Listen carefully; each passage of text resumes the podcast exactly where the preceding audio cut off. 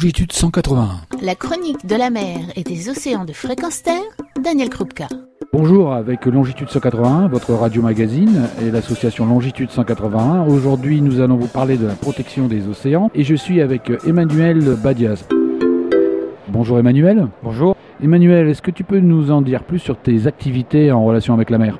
Moi et mon épouse, on a ouvert un centre de plongée à Saint-Barthélemy, dans les îles du nord de la Guadeloupe. On a ouvert en octobre et on fait la plongée euh, exploration, de la plongée de formation. Nous sommes Fédération française et PADI également. Tu as ouvert Saint-Barthélemy et quelles difficultés tu as rencontrées tout au début?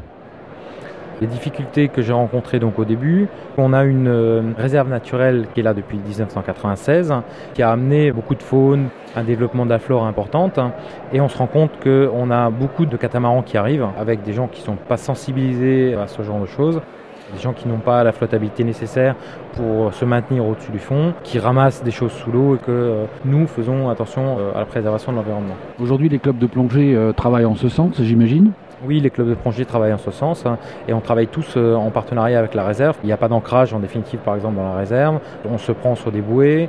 Le nombre de plongeurs est limité euh, par bateau. On fait des rapports à la réserve sur les tortues qu'on a vues. On essaye d'améliorer en définitive lorsqu'il y a par exemple des exactions. On essaie d'en parler euh, à la réserve de manière à ce qu'on protège vraiment l'environnement. Alors aujourd'hui, qu'est-ce qui manque pour que euh, des comportements qui ne sont pas souhaitables justement dans une réserve, qu'on pourrait penser être déjà un havre de paix pour les populations de poissons euh, et je dirais pour les écosystèmes des océans, qu'est-ce qu'il faudrait faire aujourd'hui pour effectivement espérer voir les lois ou la protection qui est due à une réserve absolument établie? Il faudra un encadrement local, puisque nous, en tant que guides locaux, on connaît parfaitement euh, la réserve et la réglementation de la réserve, et on a euh, des formations par rapport à nos plongeurs pour le respect de l'environnement, pour le respect de la flottabilité, de ne rien ramasser. Enfin, aujourd'hui, les gens qui viennent de l'extérieur en catamaran n'ont pas ces notions-là, et je pense qu'il faudrait un encadrement local euh, pour qu'on puisse faire respecter ce genre de choses. On est encore sur la partie éducative de nos concitoyens. Oui, on est sur une partie éducative de nos concitoyens ou des concitoyens étrangers, puisqu'on a beaucoup de bateaux étrangers qui viennent pour 2-3 jours et qui repartent sur d'autres destinations. Et il est important euh, d'éduquer et pas de sanctionner, mais simplement d'empêcher les gens de faire n'importe quoi. C'est plus un comportement euh, de touriste qu'il faut avoir, mais un comportement de voyageur, c'est-à-dire de respecter ce qui se passe localement dans le pays. C'est exactement ce que prône Longitude 181 et c'est ce à quoi nous adhérons. C'est un respect de l'environnement où que vous alliez. Aujourd'hui, euh, l'éducation qui est donnée est importante hein, et beaucoup ne l'ont pas reçue. C'est important que nous, on soit là pour les sensibiliser. Ce qui est pris à un moment donné, prélevé, que ce soit une nacre, que ce soit un coquillage ou n'importe, hein, c'est un habitat qui est enlevé et si chacun enlève un petit habitat, dans 10 ans, il n'y aura plus rien dans ces réserves. Je crois aussi euh, que tu as également participé à des actions et tu t'es engagé directement sur le terrain euh, pour justement préserver cet habitat. Est-ce que tu peux nous en parler? En octobre, on a Gonzalo qui est passé euh, sur Saint-Barthélemy. Gonzalo, c'est un cyclone qu'on n'attendait pas puisqu'il était annoncé comme une tempête euh, pas très forte. Euh, le dimanche, il était annoncé comme ça. lundi matin, il s'est renforcé et c'est devenu un cyclone en passant sur Saint-Barthélemy.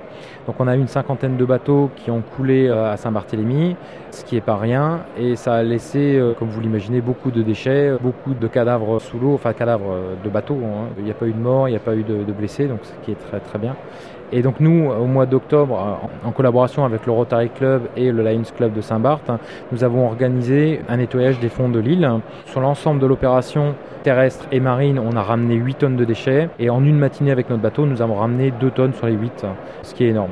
Alors comment ça se passe euh, sous l'eau? Parce que j'imagine que pour faire du ramassage de déchets, c'est pas du ramassage de déchets sur les plages, qui est une opération classique qu'on peut trouver en France et qui est organisée par de nombreuses associations. Là, il faut aller sous l'eau. Comment ça se passe?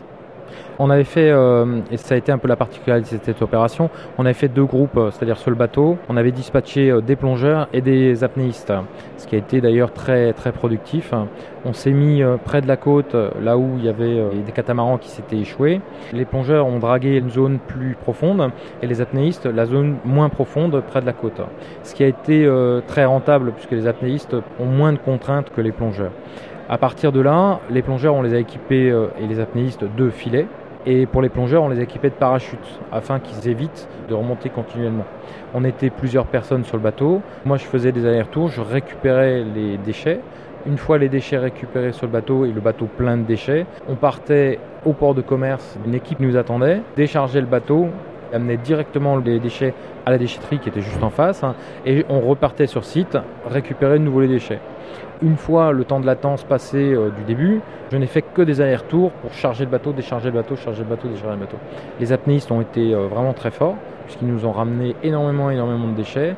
Les plongeurs ont dragué la partie plus profonde et euh, bon, ils sont limités par un temps de plongée bien sûr, ils sont limités en nombre de remontées, donc le fait d'amener des parachutes c'est une bonne chose. Alors, il faut avoir quelques compétences, j'imagine, pour les plongeurs. Il faut être d'un bon niveau, il faut savoir utiliser un parachute. On demandait euh, pour les plongeurs d'être niveau 2 minimum, hein, puisqu'on euh, était dans des eaux euh, aux alentours des 10 mètres maximum.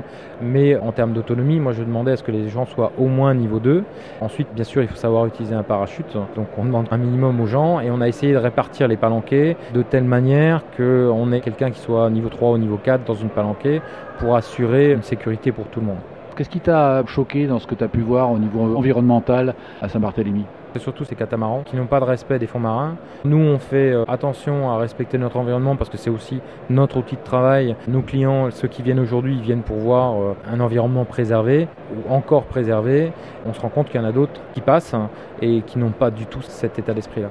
Donc c'est le problème numéro un aujourd'hui que tu rencontres? Pour moi, oui. Nous avons mis en place avec mon épouse sur le bateau des gobelets durs, donc on ne jette pas le plastique. On a mis en place euh, un lavage euh, pour les désinfections des détendeurs et euh, une désinfection des combis avec des produits biodégradables, où on essaie d'utiliser le moins d'eau possible afin d'avoir le moins d'impact sur l'environnement possible. On optimise les bateaux puisqu'on a deux bateaux, un bateau rapide qui consomme beaucoup plus que notre petit bateau qui consomme moins. Donc on optimise nos usages de carburant en fonction du nombre de plongeurs que nous avons. Donc on a essayé vraiment de limiter notre impact sur l'environnement et de sensibiliser nos plongeurs aussi. C'était euh, une de mes volontés au moment de l'ouverture du club d'adhérer à Longitude 181, dont j'ai la même optique. Donc on essaie de sensibiliser nos plongeurs et ça, on le fait dès les formations. Dans les cursus, on inclut euh, la protection de l'environnement, le fait d'avoir une stabilité qui permet de ne pas s'écraser au fond et euh, de rester à distance pour, pour préserver les fonds marins. On inculque aux gens de ne rien toucher, mais également on leur apprend ce qu'ils vont voir dans l'eau. Donc on a sur nous dans l'eau des plaquettes de poissons. On sort nos plaquettes de poissons, on montre aux gens ce qu'ils vont trouver, on discute après de la faune qu'ils vont trouver parce qu'on pense que connaître, c'est respecter. Et respecter, c'est euh, protéger. C'est notre philosophie, c'est comme ça qu'on fonctionne. On travaille également avec la collectivité et le collège de Saint-Barthélemy pour éduquer en définitive les enfants. On va avoir le même travail à l'école, parce que c'est en les prenant jeunes et en les éduquant jeunes qu'on va leur faire respecter leur environnement, puisqu'on se rend compte que beaucoup ne connaissent pas leur environnement. Sur cette partie que tu effectues, on a parlé donc des choses effectivement qui n'allaient pas. Aujourd'hui, est-ce que tu as euh, quelque chose de positif ou un espoir quelconque euh, de voir les choses d'une part s'améliorer, mais également quelque chose que tu as envie de partager et qui aujourd'hui fait défaut dans ce monde où euh, on parle de crise, où on parle d'absence de rêve quelque part ou d'absence de sens Qu'est-ce qui aujourd'hui te dit finalement ça vaut vraiment le coup? Ce qui vaut vraiment le coup, c'est que moi je connais Saint-Barth depuis 1998. Euh, hein. donc j'ai vu euh, le démarrage de la réserve marine à Saint-Barthélemy, où euh, il y a eu beaucoup de critiques sur cette réserve parce que euh, beaucoup de peur, beaucoup d'appréhension de la part des locaux qui pensaient qu'une réserve c'est euh, des interdits. Alors oui, effectivement c'est des interdits, sauf que les pêcheurs se sont rendus compte que les poissons ne s'arrêtent pas à la réserve, que les laisser grandir ça permet de pêcher des poissons plus gros et que c'est profitable pour tout le monde. Par rapport à ce que j'ai vu au début et ce que je vois maintenant, on voit vraiment le travail de la réserve. Et ça, c'est très positif. C'est ce qui nous encourage, en définitive, à travailler avec cette réserve marine, à être euh, acteur de l'environnement, aussi bien en tant qu'éducation, mais également euh, à empêcher les gens d'interagir sur cette réserve. Et c'est pour ça que nous, on est, euh, on est tout à fait favorable à ça. Quoi. Les réserves marines, c'est, je crois, effectivement la solution pour pouvoir donner du temps et de la paix à l'environnement marin pour se reconstituer tout en étant respectueux de l'ensemble de la planète. Il faut bien voir que tout Saint-Barthélemy n'est pas en réserve, donc on n'interdit pas tout, on protège certaines zones ce qui est une très très bonne chose. Et euh, c'est à mon sens vraiment la bonne solution. Merci beaucoup Emmanuel. Et peut-être qu'on te retrouvera quelque part le long des côtes de Saint-Barthélemy, euh, en plongée, en surface, sur un bateau. En tout cas avec euh, beaucoup de plaisir. Et puis je recommande à nos auditeurs d'aller plonger avec Serial Divers, qui est un centre de plongée à Saint-Barthélemy. Au revoir. Au revoir et merci. Retrouvez et podcastez cette chronique sur notre site fréquenceterre.com.